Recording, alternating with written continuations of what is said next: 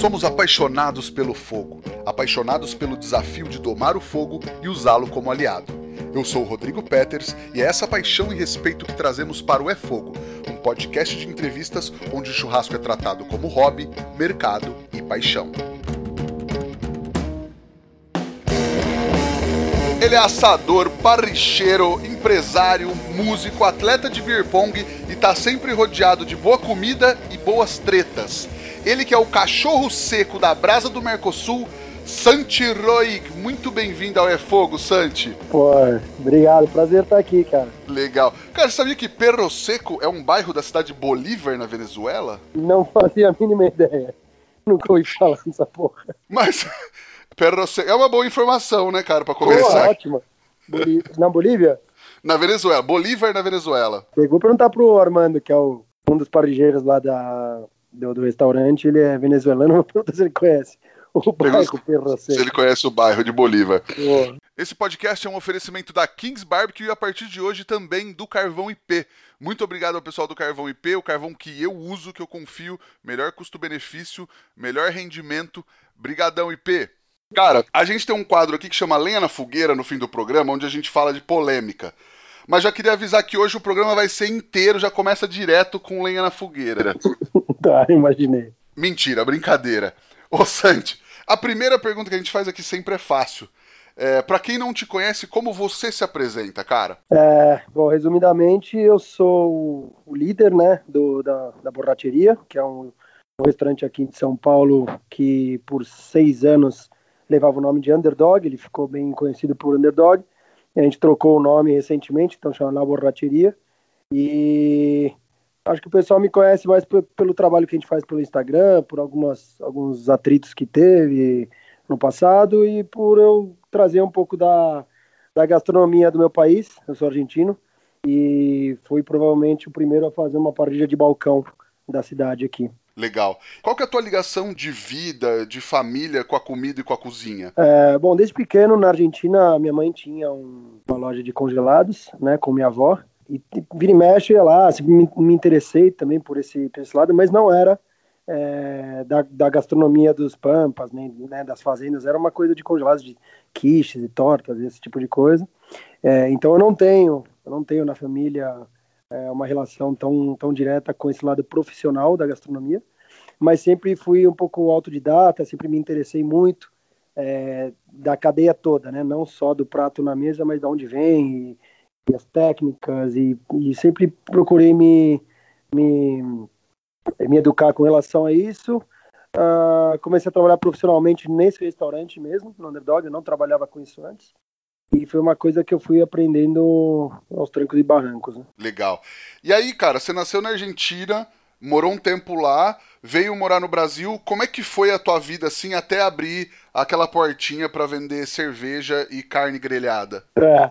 Bom, na Argentina a gente vê o, o, assado, né, o churrasco, é uma coisa que é, que é bem tradicional, né, uma, uma religião praticamente né? Então aquela coisa de juntar a família aos domingos e os amigos do meu pai, e aquele negócio do assador, e o respeito ao animal, e toma uma copa de vinho, e junta a família na mesa, né? Uma coisa bem é, distinta do que a gente estava acostumado há muito tempo aqui no Brasil.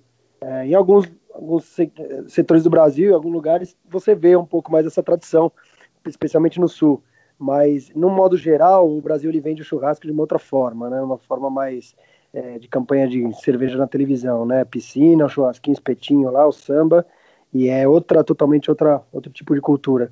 Então, é, eu venho dessa, desse lado é, argentino da comida, é, a gente veio, minha família veio para o Brasil em, em, mais ou menos, menos de 90, mais ou menos, eu sou de 81, então fui nasci, nasci fui criado na Argentina nos primeiros 10 anos, é, Martínez, é um, eu sou um pouco fora de Buenos Aires, um pouco mais para o norte, é, perto de Tigre. E, e vim e perdi o sotaque porque minha mãe é brasileira, então eu já falava um pouco de português em casa, lá na Argentina.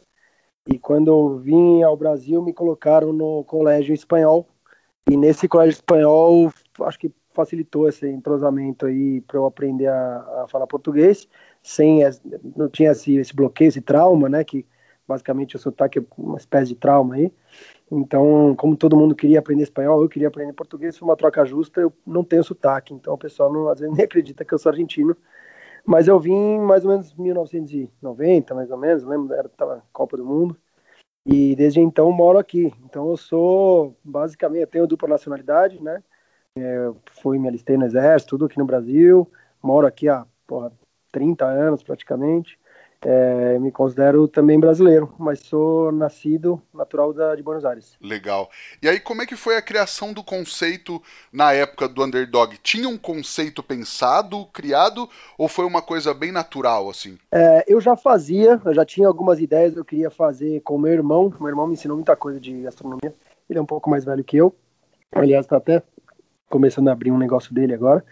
E na Zona Sul de São Paulo. E a gente, eu tinha ele é médico, eu tinha a intenção de fazer é, parrija a domicílio. É, a, parece estranho, mas há 10 anos atrás não, nem se falava em parrija, né? Ninguém nem tinha ouvido falar, basicamente. Não era uma coisa popular. Você nunca tinha ouvido falar, basicamente, em choripan, né? Uma coisa super famosa, tem até no Madeiro, né? Daqui a pouco no McDonald's tem também. Mas é, são coisas muito recentes, né? Entrar em amojeja, todos esses cortes, eles são super recentes, né? E eu, antes de abrir o restaurante, eu tinha intenção de juntar com meu irmão e fazer uma parrilla argentina por dois argentinos, de ir na casa da pessoa e fazer e tal, né?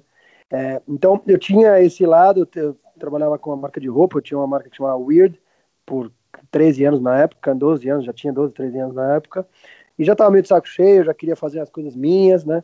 E parti para fazer com três amigos, um deles o João do Rato de Porão e dois amigos que são dessa escola espanhola que eu falei, então eu conheço eles desde meus 10 anos de idade, e a gente pensou em fazer um bar, né, a gente queria fazer uma, um bar que fosse um crossover, né, crossover é quando você faz essa intersecção entre um boteco simples, sujo, bem de tradicional de esquina, assim, de tiozinho, com uma pegada gastronômica forte e com um atendimento mais personalizado, né, com a postura, uma personalidade mais clara.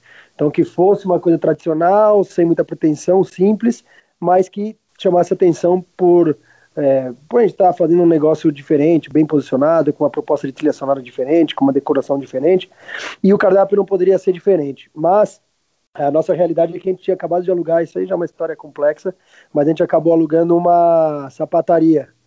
Então a gente literalmente foi a menor churrascaria da América Latina, né? O lugar tinha 3 por 4, mais ou menos, devia ter 12 metros quadrados. Eu tomei numa uma salinha apertada para fazer churrasco, né?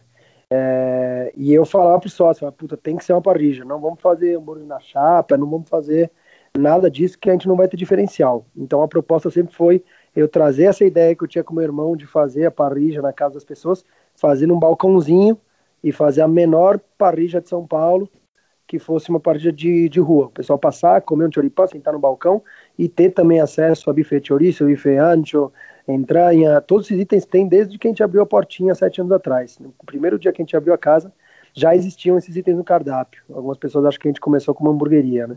Mas não. Legal. E aí, desde o começo, vocês já pensavam no tamanho que tem hoje? Com a parricha, hambúrgueres, açougue? Não, não, não, não. Na verdade, por muito tempo a gente nem queria aumentar, né? A gente fez uma conta que, abrindo, né? A gente nunca tinha trabalhado com isso, não tinha experiência nenhuma, era um risco alto. A gente falou, puta, a gente precisa colocar 16 pessoas por dia, né? A gente abrir almoço e jantar, 8 pessoas no almoço, 8 pessoas no jantar. Essa era, nossa, era nosso número para poder não ter prejuízo, né? Então a gente começou muito ingênuo, assim, e também muito inexperiente. A gente perdeu muito dinheiro com desperdício, aquela história de não marcar cerveja, sumir a cerveja pra caralho, calcula errado os negócios, desperdício de carne. Foi bem amador mesmo. E a gente começou, é, por incrível que pareça, eu ainda mantenho esse mesmo, esse mesmo, essa mesma proposta, esse mesmo tesão e entusiasmo que eu, que eu comecei há sete anos atrás. É, não, tem, não tem intenção nenhuma de transformar o lugar num, num restaurante, né? É, se você for hoje, por mais que seja grande, tem né, nove IPTUs que a gente paga hoje em dia, 60 funcionários, mas a, o conceito e a ideia é a mesma. Você vai ver a minha faca tá toda fodida, a parrilha tá toda torta e né, tudo meio quebrado e, e, é isso. É, não mudou nada, mas a gente nunca imaginou né, que a gente fosse aumentar. Chegou um momento onde a gente realmente viu que não dependia mais dos sócios não quererem aumentar, já existiam funcionários que estavam pagar suas contas e a gente poderia estar tá empregando mais gente, a gente poderia ter um boteco alugando a casa do lado que ficou vaga e o cara pegar nossos clientes e vender cerveja e a gente perder ali. Então a gente começou a meio que ser pressionado para aumentar, mesmo se a gente não quisesse, né? E a gente precisava de estoque. Né? Esse, é o, esse é, o, é o grande caminho que o pessoal não pensa, né? Quando você pensa em abrir um restaurante, a primeira coisa que você imagina é nas mesas, nos clientes, na, na decoração, como vai ser, mas ninguém pensa que você precisa ter uma sala para o lixo, você precisa ter uma sala para o estoque, você precisa ter uma sala para administrativo. Então você praticamente precisa do dobro do espaço que você tem só para fazer esse backstage, né? E a gente nunca teve. Então sempre foi uma. Quando algum vizinho saía, a gente falava, puta, vamos pegar nem que a gente coloque um monte de chopeira aí, entendeu? Que a gente guarde um monte de carvão e lenha. Mas pelo menos a gente tem um lugar para guardar, porque aí você consegue barganhar, né? Você tem poder de barganha na compra. Um saco de carvão, que se você comprar um saco, você paga, sei lá, 10 reais, você comprar 100 sacos, você paga 6, entendeu? E vai espaço para carvão e lenha em caro. Puta, vai pra caralho. Tem muita lenha e carvão naquele lugar, cara. Eu imagino. Legal. Cara, aí a gente entra já em um dos pontos mais falados do teu trabalho na borracheria, que eu sei que você fala bastante sobre isso o tempo inteiro, mas de repente, para ter uma explicação talvez definitiva, inclusive com todos os pontos que a decisão acarreta, os prós e os contras, se tiver, o porquê da escolha de servir carnes e burgers só no ponto da casa que é mal passado? Ah, bom, na verdade isso aí é uma coisa meio cultural brasileira e americana, né? Se for para Espanha e pedir um chuletão, eles não vão te perguntar o ponto que você quer a carne. É, na Argentina até tem um pouco, é mais rugoso, não tem tanto, né? Essa, tem um pouco mais mal passado ou normal, né? Aqui que acho que o público acabou ficando um pouco mimado com essa história, de tipo, ai, o ponto aqui, aí começa a pedir. E assim, como eu falei, é, eu comecei por dois, três anos, eu era sozinho, né? Não tinha funcionário. Então eu tinha que, eu ficava realmente bem estressado e, e imagina uma fila todo dia, uma fila uma hora, duas horas, duas horas de espera na calçada, com todo mundo querendo comer ao mesmo tempo e todo mundo pedindo hambúrguer e entranha e morcija e eu tinha uma parrilla minúscula. Então, se cada um começasse a pedir ponto, eu não tinha logística. E é aquela velha história, né? Melhor servir um ponto certo do que oferecer três pontos e errar os três, né? Então, eu acho que junto, junto a isso, da, da, questão da logística, de não poder. Lá, lá a gente sempre foi muito justo no, no bar, a gente não tem pequenas corrupções, entendeu? Então, por exemplo, minha mãe vai lá, ela pega a fila. Então não vai existir esse negócio de, ah, para aquela pessoa a gente faz bem passado, para o outro a gente não faz. Então, se for abrir exceção, tem que abrir para todo mundo. Então a gente achou que não seria lógico. E também tem a questão de que a gente faz um cuidado tão grande com o nosso produto, né, desde a desossa até a, toda a manipulação e o produto ser aquilo, que é a mesma coisa com o sushi man, te serviam, sei lá, um maçaricado de salmão lá, vai, tô dando um exemplo justo, mas um maçaricado de salmão, e o cliente fala, puta, meu, é, dá para você fazer ele mais cozido? Cara, não, não vai fazer, porque não é a proposta daquele prato, né? Então não vou fazer um, pegar um, um gado é, né, 100% PO aí e tal, é, todas aquelas, aquelas coisas que a gente acredita e tostar o bife para a pessoa porque a namorada do cara não come. Então leva a namorada para outro lugar. Tipo, não é uma, não é uma, não é um capricho, né? É, não é, não é e realmente muda muito o sabor. É, é a mesma coisa que você ir num lugar de lá e pedir pro cara, sei lá, fazer no, no frito, ah, faz ele a milanesa. Quero meu macarrão à milanesa. É outro prato. Você é, passar a cocção da carne, ela tem outro gosto. É a mesma coisa com salmão cozido e um salmão cru. É, você perde completamente o, a proposta do prato. Então eu não faço. E, e, e, a gente tem uma carniceria. Se o cara quiser, ele compra e faz em casa. Maravilha. Cara, e aí acho que para reforçar essa escolha da casa e também acho que pela sua personalidade, você começou a ter atritos com os clientes e isso foi moldando também essa personalidade da casa, né? Que não tolera o cliente que não aceita o ponto da casa, que coloca as avaliações negativas coladas na parede do banheiro, por exemplo. Bastante gente mandou pergunta no Instagram sobre isso. Eu dei uma misturada aqui em algumas, entre elas é, o bbc.hamburgueria perguntou o seguinte: essa fama de, entre aspas, atendimento grosseiro era uma intenção ou foi uma oportunidade bem aproveitada? É, pois é, até vou, vou citar uma frase do meu sócio, do João. Ele fala que é, por trás dessa frase, ela fala. É, é, é curta a frase, mas fala muito, muito sobre ela. É onde não há atrito, não há fogo. Onde não há fogo, não tem churrasco. Então é meio que uma analogia com precisa do atrito, né? Precisa da, da polêmica. A gente fez isso como uma, uma. A gente começou. Quando a gente foi recente, acabou de abrir, é, começa a aparecer as críticas, né? Começam as pessoas que são especialistas na, né, na gastronomia e começam a criticar. E algumas foram boas e algumas foram ruins, mas foram meio injustas, sabe? Então, por exemplo, foi um cara que tinha bastante seguidor na época, a gente não tinha ninguém, não conhecia ninguém, não era forte nada. E o cara começou a inventar que a gente servia água da torneira, né? Que, que as cervejas eram tava enferrujado. Então, tipo, umas coisas que não tinham pé nem cabeça. Obviamente, o cara tava querendo é, depreciar nosso trabalho e a gente mandou ele tomar no cu. Assim, a gente falou, meu, é se fuder aqui, você não tá no, num restaurantezinho que a gente tá implorando sua, sua crítica aqui. É só você não voltar, aliás, é melhor você não voltar. Então, esse tipo de postura foi natural, né? A gente ficou puto, eu levo muito a sério assim, as críticas às vezes. Parece que não, mas eu leio e fico, fico realmente puto, eu preciso responder, senão eu não consigo dormir. E faz parte da minha personalidade. É, enfim, eu tô trabalhando nisso mas a gente sempre foi muito verdadeiro, nunca foi uma estratégia de marketing. Aliás, ela tem, era, ela é de um risco incrível, né? Ela poderia ter falido nosso lugar em menos de um mês. Mas a gente viu que aquilo lá realmente virou uma personalidade da casa. Começou a vir muita gente falando: puta, que animal, vocês são o único lugar que manda os caras tomar no cu, entendeu? Parece até que a gente é, fosse como se fosse um filme, assim, né? Que viu um filme, ah, que o cara que manda tomar, mas foi muito natural. A gente realmente não tinha paciência para nego que vai lá nessa, nessa cultura hoje de, meu, antes se você olhar o cardápio, você já tá tirando foto da cara do garçom para ver se, se, se, for, se for reclamar, você já tem a fotinho lá, entendeu? Chegou o prato, você não prova ele, você fica tirando foto, mexendo no, no filtro para poder mostrar que você está naquele restaurante. Então, isso daí para a gente, claro, ajuda, divulga, mas, como eu falei, a nossa proposta é fazer um negócio tradicional. Desde o primeiro dia, foi fazer uma casa nova, que tivesse um, uma pegada, um ar de casa de 100 anos, sabe? Aquele lugar que você vai, que seu pai fala, puta, olha que velhinho lá, esse é o melhor bife da, do bairro e tal. A gente, nosso desafio era conseguir fazer um negócio novo que tivesse essa pegada. E acho que a gente até conseguiu. Então a gente fez essa coisa meio natural, da gente ser esse tiozinho que você vai na Espanha lá, o cara te tira na facada do restaurante, se você ficar falando alto e ficar enchendo o saco, entendeu?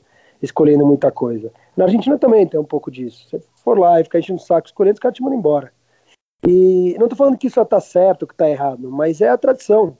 Então a gente tem um pouco dessa pegada e isso acabou virando a nosso favor, virou uma personalidade, aí aparece nas mídias, aí a gente faz uma piada aqui, aí sai na Bandeirantes, aí já sai na entrevista não sei aonde, e aí vem um, sei lá, um fresco lá, um mongoloide brigar, e daí você responde, aí todo mundo fica assistindo a briga. Então virou meio que uma, uma personalidade da casa, mas não é pensada, não é planejada, eu nem sei o próximo idiota que vai me xingar amanhã, e que nem ontem a gente fez, ontem, ontem, ontem a gente fez um meme lá do cara que falou que o hambúrguer, é, hambúrguer é podre e tal. E muito natural. O meu sócio jogou no grupo dos, do, do bar, é, fez a imitação do cara, aí um outro funcionário fez a imitação, o outro fez o Darth Vader, daí eu fiz o Bolsonaro. E aí já jogamos na internet e começou todo mundo mandar mandar suas versões e vira isso. É, a internet, o bom da internet é, é isso. Vira naturalmente o negócio vira uma, uma bola de neve. Sim, e foi a pergunta que a gente mais respondeu. Pergunta se o hambúrguer dele é podre, pergunta não sei o que. Foi, foi o que a gente mais recebeu. Cara, e desses atritos, teve alguma coisa, sei lá, que você não se arrependeu, mas meio que achou, tipo, puta, não precisava ter falado assim, ou alguma coisa que às vezes você fala, tipo. Sempre, eu sempre erro, cara, sempre passo do limite. Eu sempre é, poderia ter. Algumas vezes eu acerto, sim, eu respondo e tal, mas eu, normalmente eu arranjo as brigas erradas. E já fiz, já tive que pedir desculpa algumas vezes, né? A gente é, não sabe quem tá do outro lado, né? Então, por exemplo, uma vez eu tava fazendo uma live e e na live ficavam mandando um monte de pergunta idiota. Você deve receber um monte dessas. É, que o pessoal às vezes tenta ser engraçado, fazer parte de alguma coisa, mas não é. E, e, você recebe muita, muita, muita, muita, começa a encher o saco, entendeu? Então eu tava fazendo uma live na época da pandemia, explicando acho como fazia milanesa, alguma coisa assim. E ficavam lá, é, se me emprestar 30 centavos, 20 comer, essas, essas piadas idiotas aí. E aí, sei lá, querendo tentar responder as, as, perguntas e um monte de mongolóide enchendo o saco. E uma moça mandou uma pergunta tipo: dá para chegar aí pelo metrô tal? E eu não entendi a pergunta dela e comecei meio que a ridicularizar ela na live, né? Falando, puta, olha essa pergunta, por que você não olha no Google, caralho, não sei o que e tal. E aí depois a, eu fui ver com calma a live e era a menina falando, cara, eu não sou daqui, eu tava ali perguntando, puta lugar idiota. Aí eu me senti super mal, entendeu? É, falei, puta, tava no calor do, da live, não tava lendo direito, desculpa. Aí eu mandei um lanche pra ela lá no hospital, ela tava trabalhando no. Ainda por cima, é aquele negócio, né? Maltratei ela e ela tá, tipo, ajudando os cegos no Greenpeace lá, na puta que pariu, me senti mais mal ainda. Aí mandei lá os lanches pra ela, pedi desculpa pra caralho e tal. Isso inúmeras vezes. Também uma vez eu postei de, de Smash Burger, que eu não gosto da moda, até falei esses dias, e eu post que eu peguei no Google, eu não me, não, não me dei conta, mas era de uma, da lanchonete lá da Pattis, né? E eu nunca comi lá. Depois eu pedi no delivery, mas nunca tinha comido lá. E aí os, os donos vieram falar, porra, meu, pra que isso? Tal. Eu falei, não, mas eu não, não postei nada de vocês, cara. Tô falando do, dos médicos. Não. Aí eu fui ver o post era, tava meio desfocado e tava o logo dos caras lá. Então, tipo, é meio antiético, entendeu? Eu sou um dono de restaurante falando de outro. É, eu não faço isso, mas errei. Eu faço quando é cópia, quando os caras vêm mexer ou vêm encher o saco, mas é, ali eu vi que eu, que eu devia ter pesquisado melhor, tomado mais cuidado, e depois eu pedi desculpas e, e até pedi o lanche dos caras e tá tudo certo. Eles querem até participar ali, fazer alguma brincadeira aí junto com a borracheria.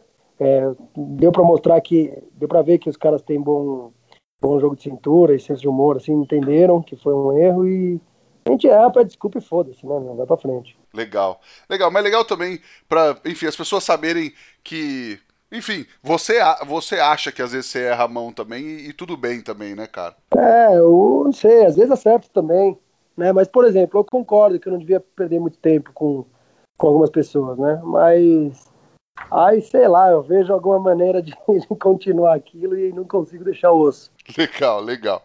Cara, hoje você trabalha a carcaça inteira, até porque tem um açougue e tal. Você acha importante, na formação do assador, do parricheiro, entender o animal inteiro, ter essa conexão com o, com o animal inteiro, as entranhas, é, enfim, todo o animal? Com, completamente. Na verdade, é é muito difícil a pessoa ter acesso a isso, porque é uma carcaça super cara, né? Ainda mais hoje em dia que o carne aumentou, deve estar em torno de uns 4 mil reais. Então não é todo mundo que vai poder pegar a carcaça e sair brincando de, de açougueiro. É, mas é a mesma coisa que fazer um omelete sem saber quebrar um ovo. É, você é, vê aí um monte de, de ficou fácil, né? Vender curso, mostrar que paejeiro, churrasqueiro, não sei das onde, e, e acha que é uma, uma logística fácil, né? Porque o cara não vai fazer uma gastronomia francesa mais fácil que ela acender uma, uma brasinha lá, jogar um hambúrguer qualquer e fazer hambúrguer na brasa. É, é, é, tá cheio. Agora, se é bom ou ruim, aí só o cliente vai saber. Mas ficou uma coisa acessível, né? Fazer.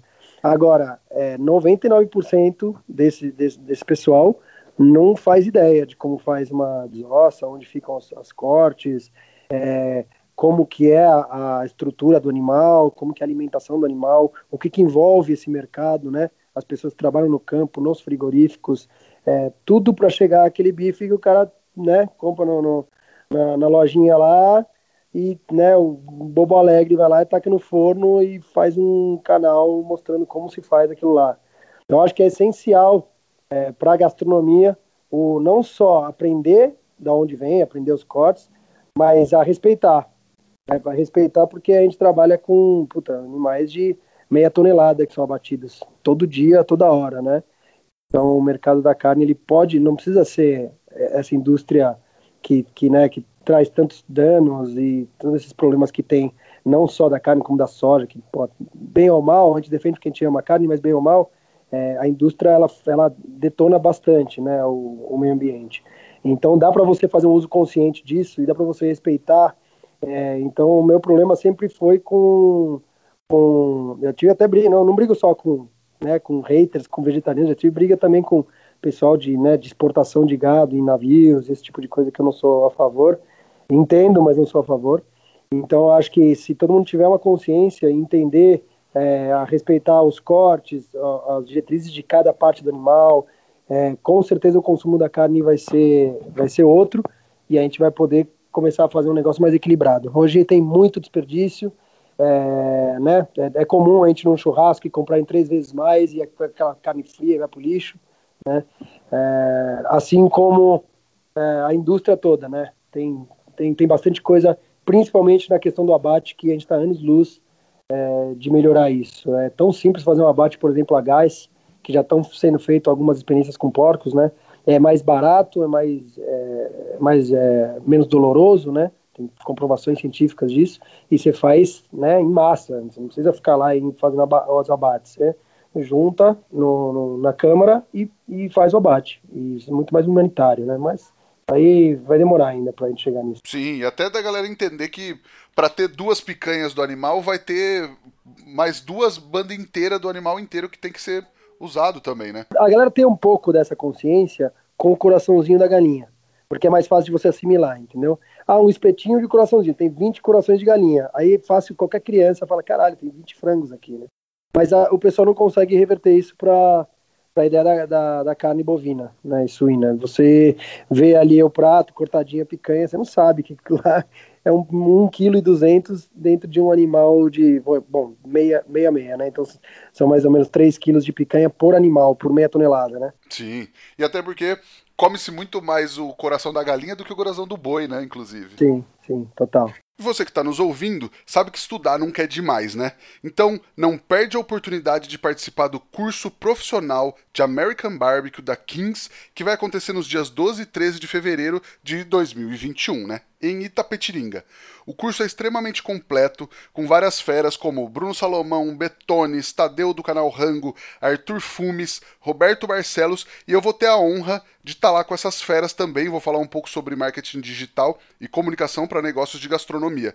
Se você estiver ouvindo depois dessa data, fica ligado no Instagram da Kings para as próximas datas que esse curso é imperdível. Você vai dar um up no seu churrasco e no seu negócio. Chama Kings no arroba Kings Barbecue no Instagram para ver as datas e fazer a sua inscrição. Cara, e quem são suas inspirações na brasa, assim? Acho que, não sei se tem argentinos, brasileiros, tudo mais. E o Francis Malman é uma delas? Cara, minha relação com o Francis Malman é um pouco engraçada. Ele, a, quem me criou lá, tipo uma madrinha minha na Argentina, era contadora do, do Malman. Eu tenho um livro assinado, tipo de 86, acho que é o livro. É, e por incrível que pareça, o livro é, é um livro de gastronomia e é um livro é, francês, de gastronomia francesa, ele nem fazia churrasco ainda.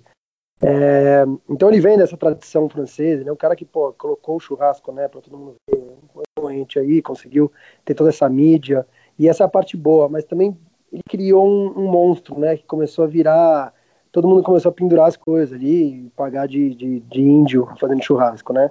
É, não tenho muitas inspirações em pessoas assim famosas, conheço algumas pessoas que eu admiro, né? É, visito, faço questão de visitar muito quando eu vou na Argentina. Aqui também, aqui eu conheço pouco, mais dos eventos, né? É, tem algumas pessoas que eu não é muita inspiração, assim, porque eu não, quando eu trabalho do lado não dá nem tempo de, de provar a comida dos outros, praticamente, né? É, mas eu tiro o chapéu mais para tipo o pessoal mais simples. Quando eu vou para Argentina eu não vou no Dom, vou, né, Dom Julio e tal para às vezes para encontrar e tal. Mas eu gosto de ir na, na, nas, nas, nos muquifos, nos fuleiros, até no meu Instagram tem lá nos destaques, os lugares horríveis lá, tudo fodido. Eu gosto desses, do, do, carinha simples, né? A gente não é muito comum isso, partido de barrio, é, da esquina ali e tal. E é mais ou menos o que tem aqui do, do, da padoca ali, da chapa, né? Então eu gosto do cara que arregaça as mangas todo dia, é ele atrás do balcão, você senta lá, você, você escolhe sua carne, come bem, troca ideia com o cara, é quase que uma terapia. E esse tipo de gente que eu tenho, por exemplo, com o Oscar do El Bracerito, lá em Martínez, é, esse tipo de relação, esse, esse tipo de assador é o que é o que me, me incentiva e que me desperta vontade de, de seguir fazendo. Não muito quem cria coisas novas. Puta, o cara fez a picanha invertida com gordonzão lá dentro e tal, e, e botou num forno de ferro, barro embaixo da terra. Legal, legal, mas não é, não é minha pegada. Eu gosto de balcão, é, grelha, uma boa carne, um bom fogo e uma taça de vinho e trocar ideia. Maravilha. Cara, e você se considera uma influência para as pessoas? Porque assim, quem te segue nas redes sociais vê que você posta uma galera sendo inspirada ou copiando mesmo várias coisas que você faz, né? Como é que você lida com isso? Olha, eu não, não procuro não pensar muito nisso. Eu acho que por por ser o líder de uma das maiores churrascarias, né, hoje em dia de São Paulo, já, das mais conhecidas, vai, acho que a gente está até por ter saído na mídia e tal, em revistas, como né, é uma das churrascarias mais importantes, eu acabo tendo esse fardo, que na verdade é um fardo, é, do pessoal se inspirar, né, vira e mexe, tem pessoal vai lá no bar, pede para tirar foto, eu acho do caralho, se sente meio que um rockstar, né, você vê que o que, o que começou numa portinha, que era só uma uma crença nossa de quatro moleques, né, assim dizer, é, virou uma referência de que é possível fazer um restaurante com virar nove casas, 60 funcionários com 35 mil reais, né? É, então acho que o pessoal acho que vê mais esse lado e, e reconhece isso que eu acabei de falar. Eu, do, pelo menos de todos os que eu sigo né, é, desse meio, eu não vejo ninguém todo dia assando a carne, mostrando com a câmera em cima da grelha, assim, né? Então acho que isso é um, pode ser um diferencial que acho que inspira um pouco as pessoas. Eu gosto, é, mas e não tem problema nenhum com influenciar as pessoas. Eu até incentivo no meu Instagram, dou um monte de dica, o pessoal me pede. O que eu não gosto é daquela síndrome do, do sushi man tradicional japonês, que é o nordestino lá, nada contra o nordestino, pelo amor de Deus.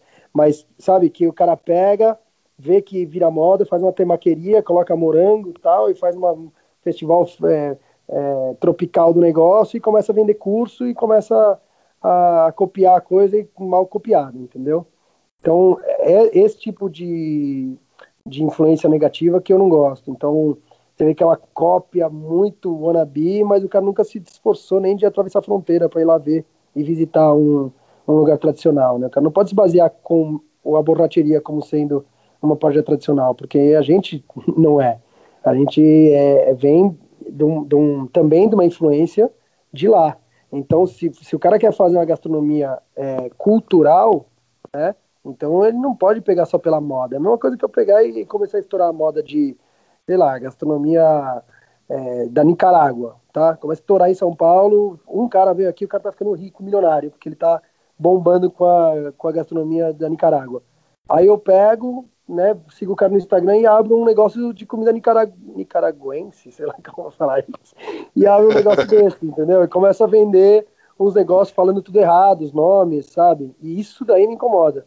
Porque se eu quero fazer um negócio cultural, eu tenho a obrigação de ler os livros, de visitar, de conhecer, de fazer pelo menos uma viagem experimental. É o mínimo, entendeu? Senão não faz, não faz cultural. Abre um negócio brasileiro, é, ou ou da sua região. Ah, tô lá, tô aqui em Cuiabá. Pô, faz um negócio cuiabano, com uma pegada um pouco ali de fogo, mas não tenta, né, botar mojeca e falar molejo. E não, ninguém vai cair. Quer dizer, pior que o pessoal cai, né? É isso que me incomoda. Verdade.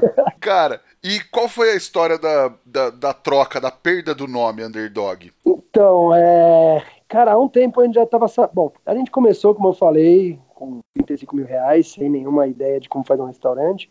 E foi bem na raça. A única coisa que a gente tinha é posicionamento de, de marca, a gente sabia muito bem o que a gente queria, para que cliente falar. É, o posicionamento estava muito claro, mas a gente não tinha nenhuma noção de nada.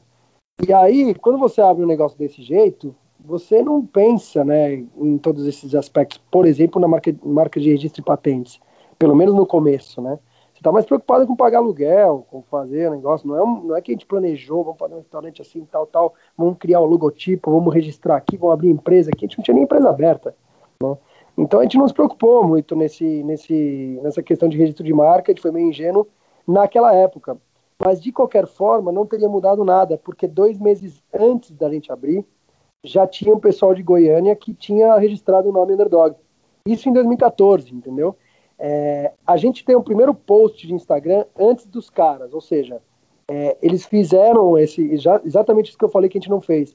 A estruturação da marca, da empresa, abrir empresa, registrar é, e depois abrir um restaurante, portas abertas, com toda a estrutura pronta para o público. Nesse hiato, que a gente nem tinha ideia que eles existiam, a gente já tinha feito o nosso bar, já tinha feito um Instagram, não, não existia nenhum Instagram Underdog, e começou a operar com isopor, né? Bem tosco mesmo. E aí, quando o negócio começou a tomar, criar o monstro que a gente criou, já no, depois de um ano, mas a gente foi, puta, vamos começar a profissionalizar, ver todos os aspectos, né, contador, é, empresa, e a gente bateu nessa trave aí do registro, a gente deu entrada com o registro, e, apare, constava que já existia uma, um registro desse nome. Aí a gente, puta, tinha duas opções, ou mudar de nome já, ou deixar quieto, vamos ver o que acontece. meio punk, meio porra louca. Deixou quieto, ver o que acontece, eles sabiam da gente, a gente sabia deles, e foi passando tempo, passando tempo, tava tudo certo, até que veio a pandemia, não sei se eles iam fechar, o que aconteceu, que eles mandaram uma notificação de que a gente teria um prazo para mudar o nome. A gente entrou com ele, eh, em contato com eles, meu sócio é advogado, a gente começou a falar, pô, é, existe alguma maneira de vocês continuarem com o nome aqui, aí em Goiânia e a gente em São Paulo, a gente já está há sete anos assim, né, daí os caras, puta, dá, dá pra fazer, falar com meu sócio, né? E aí começou as negociações financeiras, e, e aí começou a meio que mudar a coisa, porque falava Ah, tá bom, então vamos fazer. Aí na hora de fechar o contrato, puta, mas aí tinha uma cláusula onde a gente não poderia expandir para não sei o que, né? Aí já volta contrato. Aí, puta, mas para isso então já são mais 50 mil, aí chegou a 250 mil reais o valor pelo nome, pra gente ficar com o nome. E aí da noite pro dia a gente falou, meu, tomar no cu, foda-se, vamos mudar de nome. E a gente nem avisou eles, a gente já fez uma live, falou, ó, mudamos o nome, já, já tinha, na mesma noite já falei com o desenhista amigo nosso, Samuel, já falei, ó, faz um um logo pro, pro, pro laboratório. A gente já tinha esse nome numa das partes do restaurante, que uma, uma extensão do Underdog já chamava laboratório, que era, na verdade, sempre meu, foi meu voto desde o começo para chamar laboratório. É, o Underdog é legal, tem uma pegada meio de underground e tudo mais, mas não é, é uma, um nome tradicional de parrija, né? Eu ia lá na Argentina, falava com meus amigos, e lá é tudo, lá é Charlie, Bracerito, Foito, não sei o quê. E aí, pô, como, como chama? Ah, Underdog. Um nome meio de Disneyland, assim, né? Mas é legal pra caralho o nome. Não tô cuspindo no prato que eu comi, mas não é um. Sempre me incomodou um pouco ser um nome inglês e tal. Mas nome de lanchonete mesmo, né? E então a gente acabou optando por laboratória. E aí a gente fez uma live para avisar o pessoal para pegar de surpresa. Os caras lá daqui de Goiânia já. Puta, não, não, vamos voltar, dá pra gente renegociar, volta pra 100 mil, não sei o que. A gente falou, não, agora já era, cara, tchau. E nesse meio tempo, é, na, durante a live, uma menina foi correndo no, no, na internet e registrou o domínio, porque a gente não tem site, nada, né? Então a gente não se preocupou muito com isso, a gente só se preocupou em fazer Instagram e tal. E aí, dia seguinte da live, a gente foi registrar para ter e-mail, né? laboratoria.com.br e aparecia, já existe esse nome, esse domínio feito. E a gente foi ver o horário, tipo, no mesmo horário da live, né? Pela puta, cara, não é possível que alguém tão um espírito de rato, assim, a gente ainda fez uma borracharia com TX, que não existe, né, basicamente, só para poder ter um, um nome que não vai ter problema com o registro e tal, e esse espírito de porco foi lá, registrou, e aí eu fiquei puto, né, e falei no Instagram, meu, achando que era um cara, né, filho da puta, não sei o que e tal, meti o, meti, soltei os cachorros, e aí a minha me processou. E aí entrou um processo porque eu difamei ela, não sei o quê, e aí rolou o processo e ela perdeu. Ah, teve essa, teve processo por causa do, do, do domínio Sim, ainda. Ela, ela, entrou no processo porque eu tava expondo ela e, e todo mundo começou a xingar ela, né? Falando, não, você é muito retardado. Você vai no meio de uma live tentar lucrar, você já tá vendo que os caras se fuderam com o nome, você vai ainda querer lucrar com isso. Você acha que os caras vão comprar o site de você? E aí eu fiquei puto, falei um monte, e aí ela botou o advogado. Tentar pegar mais, mais alguma coisa. A gente é oportunista, né? Vive de, de trambique. Sim, mas a marca Borracheria tá registrada agora. Tá, tá registrada, tá com tudo certinho. O, o a gente acabou pegando o site internacional, né? Borracheria.com. É, a mesma coisa aconteceu no Instagram, cara. Porque durante a gente tinha que fazer a live, né? Porque já tava marcado, tudo certinho, tinha que mudar o nome. E cinco minutos antes da live a gente ia mudar o nome. Você vai no Instagram lá, você muda seu nome acabou, né? Mas quando você é conta verificada, você não consegue mudar o nome, a gente não sabia.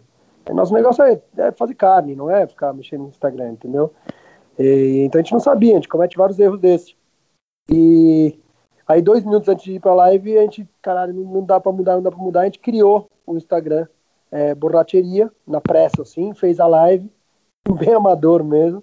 E aí, quando acabou a live, já começou um monte de gente a, a pegar o domínio do Instagram. E aí os caras do Rio pegaram lá borracheria. A gente esqueceu, a gente não tinha colocado lá borracheria, por isso que nosso Instagram é borracheria. E aí, essas coisas bizarras da vida, né? O Instagram você tem uma conta verificada, que é sua, comprovada, com 107 mil seguidores. E, e, e demorou um mês para a gente poder conseguir mudar de underdog para borracheria. Enquanto isso, qualquer fake bunda mole pode ir criar conta que quiser, entendeu? Então, essa é a realidade virtual que a gente vive, cara. Umas coisas sem pé nem cabeça, assim. Tá certo. Cara, e falando em internet, Instagram, a gente recebeu uma porrada de perguntas da galera aqui no Instagram. Inclusive, muito obrigado a todo mundo que mandou pergunta. Não tem como fazer todas, foram mais de 50. Mas eu vou mandar algumas aqui para ver se responde um pouco mais rápido aqui, beleza? que bola, vamos. Vamos lá. O arroba Maeda Jorge perguntou o que te faz mais feliz dentro de uma cozinha. Ah, ah, acho que trabalhar com gente que tá na mesma pegada que eu. Olhar pro lado do seu parceiro tá no fogo também na mesma guerra. Legal. O arroba Lucas César, César, sem o A, perguntou por quanto você venderia um hambúrguer bem passado. Ô, oh, caralho, não tem preço. Não faço, não faço. Eu sei que vai não parecer mas não faço. Nem evento, nem nada. Pelo menos o meu não faço. o arroba Gui Underline Mineiro perguntou qual paixão vem primeiro, música ou cozinha? Pô, é meu sócio isso aí, caralho. Esse é o ah, é? é, o Gui Mineiro. É, música ou cozinha? Ah, puta, não sei, caralho. Acho que. Não, não sei. Não sei. É, é bem diferente, porque cozinha é meu sustento, né? É a coisa que eu faço 24 horas por dia. E o, a música é meu escape. Você precisa de um, um precisa do outro. Não tem preferido. Legal. Ele mandou uma outra aqui. Alguma, ele levantou essa bola para você, na verdade. Alguma carne do restaurante deve ser necessariamente bem passada? Sim, um monte. É, bom, do restaurante não fixo, né? Mas, por exemplo, todo picadinho, cupim, costela, todas elas têm que ser bem passadas, senão você fica muito dura. Não, eu não sou contra fazer bem passado, sou contra fazer hambúrguer bem passado. Sou contra fazer bife de chouriço bem passado. Agora, músculo, ossobuco, é, cupim, todas essas peças, esse acém, pastrame, tudo isso aí é cocção lenta. Legal. Mais uma aqui, o arroba Guilherme Stopa pergunta o seguinte: você acredita na eficiência de agência de propaganda diante do resultado que você atinge tocando as suas próprias mídias do restaurante e mantendo a sua originalidade? Ele fala que é dono de uma agência e acredita que as agências são ferramentas que não dá para o empresário, às vezes, deixar 100% na mão da agência e tudo mais. Não, com certeza. É, cada caso é um caso. Eu tenho a, a, a sorte, entre aspas, de ser publicitário. Eu sou formado em propaganda. Então eu faço minhas coisas, eu sei mexer no Photoshop, sei editar vídeos, sei posicionamento de marca, sei ver um logotipo se me agrada ou não. Então, para a gente não faz sentido a gente abrir mão de, desse conceito tão claro e posicionamento tão claro é, para uma agência que eu vou ter que explicar tudo que eu quero para os caras. Agora, para quem é, não tem esse viés, que é, quer focar na gastronomia, é super importante saber delegar. Então, se o cara quer posicionamento de mercado, mas ele não sabe fazer ou ele não tem tempo, ele pode focar as energias na gastronomia e passar para uma agência boa e saber passar. Às vezes a agência é super boa, mas o cara não sabe passar o que ele quer. Então, saber trabalhar em conjunto para essa agência pegar o espírito, se ela for boa, ela vai conseguir fazer essa extensão do cara virar popular e, e, e da massa.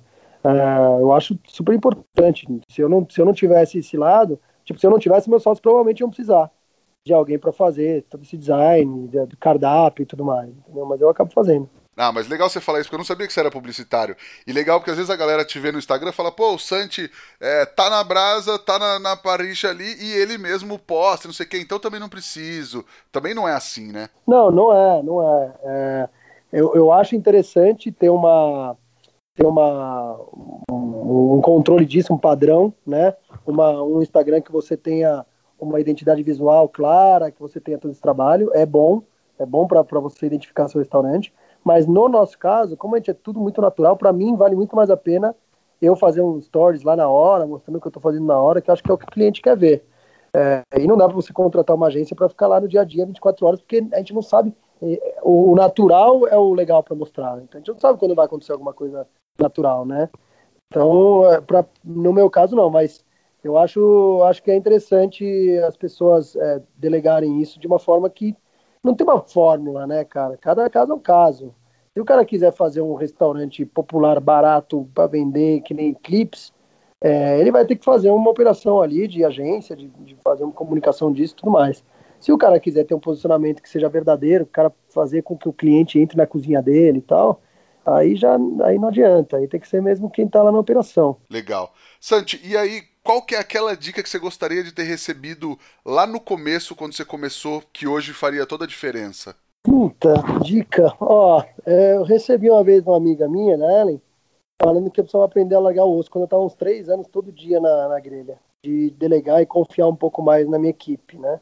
É, por muito tempo eu não deixava ninguém encostar nada lá. E aí depois eu comecei a. Acho que essa dica, se eu tivesse desde o começo, bom, não sei também, acho que era necessário, né? Eu fazer a casa sozinho no começo, mas não sei. Eu acho que foi uma boa quando eu comecei a delegar e começar a confiar nas pessoas para ter uma equipe. Se você tiver pessoas boas do lado, elas vão somar nas ideias e tudo mais, né? Então acho que é interessante isso. Hoje eu tenho a Joyce, a Andressa, o Gustavo, puta, timaço da administração. Tem os meus sócios que, puta, não, é tão leve assim, as ideias fluem, né? E cada um confia no outro e, e deixa cada, cada, cada um cuida de uma parte, deixa o cara cuidar. É, e depois eu tenho aquela equipe que, puta, os caras são guerreiros pra caralho. 14 horas por dia ali, de pé, do meu lado, e trazendo todo tipo de problema, e festas e tudo mais. Então, esse tipo de coisa, se eu não tivesse aber, é, abrido, aberto, mão no, largado o osso, vai, é, não, até hoje ia estar lá me fudendo sem vida, sem chalé, sem música, sem fazer nada, sem ser olhar pro fogo. Justíssimo. Vamos finalmente então pro na Fogueira? Vamos. O Santi é um personagem? É, de certo modo, sim. Eu acho que muita gente que não me conhece pessoalmente é, tem esse lado que eu acabo mostrando mais no Instagram, né? Então, tem, às vezes chega lá com medo de pedir foto, sabe? Meu, nunca neguei foto pra ninguém lá, nunca destratei ninguém. É um personagem que foi meio que criado. É... Mas eu gosto dele. É um personagem. Acho que tudo que tá online, se a gente for se basear por pessoas que esse, isso aqui vai sair online e as pessoas estão baseando pelo Instagram, né? Tudo que é online é um personagem. Ninguém no, no Instagram é, é, o, é o que é. Tudo, tudo, tudo. Você abriu a tela, já é tudo personagem. Então, eu sou um personagem na tela, mas se a pessoa sentar na minha frente para tomar uma cerveja e ir lá na borracheria, ou vou estar de mau humor ou vou estar de bom humor. E aí é o real. Maravilha. Tem mais uma aqui. Alguém mandou, eu perdi aqui quem foi que me mandou. Acabou me mandando no inbox, eu perdi. Mas segundo ele, você já teria criticado uma vez quem cobra para fazer curso de churrasco, é, que seria só para ganhar dinheiro, alguma coisa assim. E hoje você está fazendo o seu curso que você anunciou recentemente aí, vai ter ao longo do ano. Você mudou de ideia? Qual, qual que é a pegada? Não, na verdade, eu não tenho, eu nunca tive problema com os cursos. Eu tenho alguns inimigos, né? Eu sei as pessoas são falsas e esse pessoal que está lucrando com falsas informações é o que me incomoda. É, eu não tenho problema, o pessoal até me perguntava lá de curso na Argentina, eu falo, meu, eu não faria, eu não acredito em curso de churrasqueiro, eu acho que o churrasqueiro tem que aprender fazendo. Então, a, a questão é que eu não estou dando um curso de churrasco, eu estou ensinando a fazer um workshop de desossa, tanto é que o foco é na desossa. Ali eu vou fazer dois molhos só e vou assar as carnes, porque a desossa senão vai estragar se a gente não cozinhar na hora. Então, a minha pegada é, por que eu estou fazendo um, um workshop de desossa? Porque eu falei, uma carcaça custa uns 4, 5 mil reais. Ninguém vai comprar uma carcaça para aprender sozinho. Então, nesse sentido, eu acho que é interessante poder passar um pouco do, do que eu aprendi autodidata. Aprendi sozinho a fazer a desossa. Teve o Wagner do, do Oba lá que me deu uns toques. Veio uma vez aí, me ensinou mais ou menos. Mas eu fiz umas 6, 7 carcaças sozinho, errei um monte e aprendi. E esse tipo de curso, entre aspas, de, de não é um curso. Eu vou levar o pessoal para minha casa nas montanhas que já, já junta um pouco dessa experiência de desde o começo quando eu comprei a terra lá eu queria fazer alguma coisa gastronômica então uma experiência do cara poder botar a mão na massa ele vai pegar a faca ele vai aprender a tirar a picanha e cortar do meu lado e ensinando para ele as veinhas que tem que descolar e tal tal tal entendeu ah, os, as membranas e tal é, o que eu sempre critiquei é a venda online de aprenda a ser um mestre churrasqueiro argentino com apostila e custa 3, 4 mil reais e-mail online ali para ensinar porra, a enxugar gelo, entendeu? Porque é, a, o churrasco você aprende fazendo. Não aprende. É, você aprende com algumas técnicas, você pesquisa algumas coisas, mas você comprar um curso para você sair lá com certificado, eu não, não, sou muito a favor. Mas eu tenho amigos que fazem, por exemplo, o Rincão Escondido, já fui lá pra, é, ensinar, meus caras são meus brothers, mas eu não faria, não acho, eu não acho que se aprende churrasco assim. Eu acho que você aprende churrasco, tentativa e erro, comprando ali, queimando uma carne, aí você fala com seu amigo, aí o cara fala, puta, outro dia eu fui na casa do outro, ele fez um cupim foda, o cara te ensina mais ou menos como faz o cupim, mas não uma sala de aula, basicamente, entendeu? Legal, legal.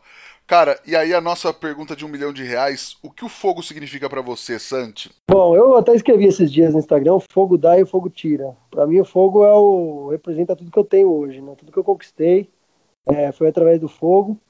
E uma das cabanas que eu tenho lá, que eu investi uma boa parte da grana, pegou fogo. Então, por isso que eu falo que o fogo tira e o fogo dá. Então, eu trabalho com fogo. No restaurante não tem, só tem na cozinha lá um fogãozinho para fritar batata frita, essas coisas, fazer panqueca.